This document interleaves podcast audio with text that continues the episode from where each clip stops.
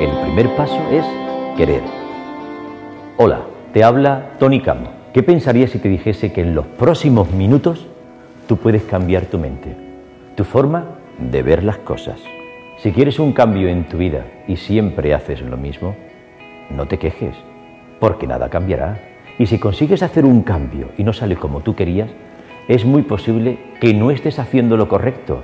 Antes de cambiarlo de afuera, debes cambiarlo de adentro. No importa si nunca lo has hecho o si llevas mucho tiempo intentándolo. Avanza, crece, libérate de los malos hábitos y fomenta los buenos. Que la felicidad sea uno de ellos. Mide bien el peso que llevas encima. Los excesos de carga quitan calidad de vida. Viaja ligero de cargas emocionales. Sacúdete de vez en cuando las cosas del pasado. Recuerda que en un coche el cristal delantero es muy grande, simplemente para que disfrutes el camino, para que disfrutes el presente. Y el espejo retrovisor es muy pequeño, porque no sirve para disfrutar lo del pasado, sino para ver cómo otros coches se acercan a ti.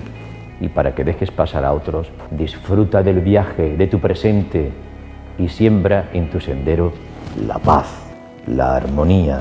Vive cada momento con pasión, con entusiasmo y haz que tu corazón siempre esté abierto a la compasión. No permita que las desilusiones, el desánimo, las adversidades te hagan heridas emocionales. Lucha, levántate, mantente firme. Diseña tu vida para lo mejor, amplía tus expectativas, permanece siempre abierto a que te ocurra algo nuevo, ahora y siempre. Es el momento de crecer.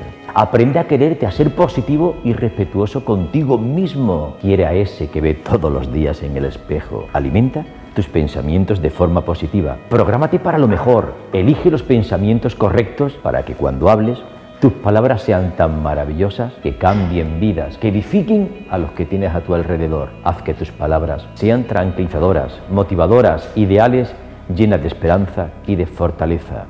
Inspira lo mejor en cada persona. Llega más alto aún y ayuda a otros a ganar. Cumple los sueños de los demás. Florece por donde vayas. Dedica tiempo a hacer el bien. No utilices el rencor, el enojo, la ira como forma y parte de pago. Aprende a ser cauteloso. El odio, el deseo de venganza te llena de estrés, de ansiedad, de envidia y poco a poco te alejará de la armonía, de la felicidad, del saber vivir en paz.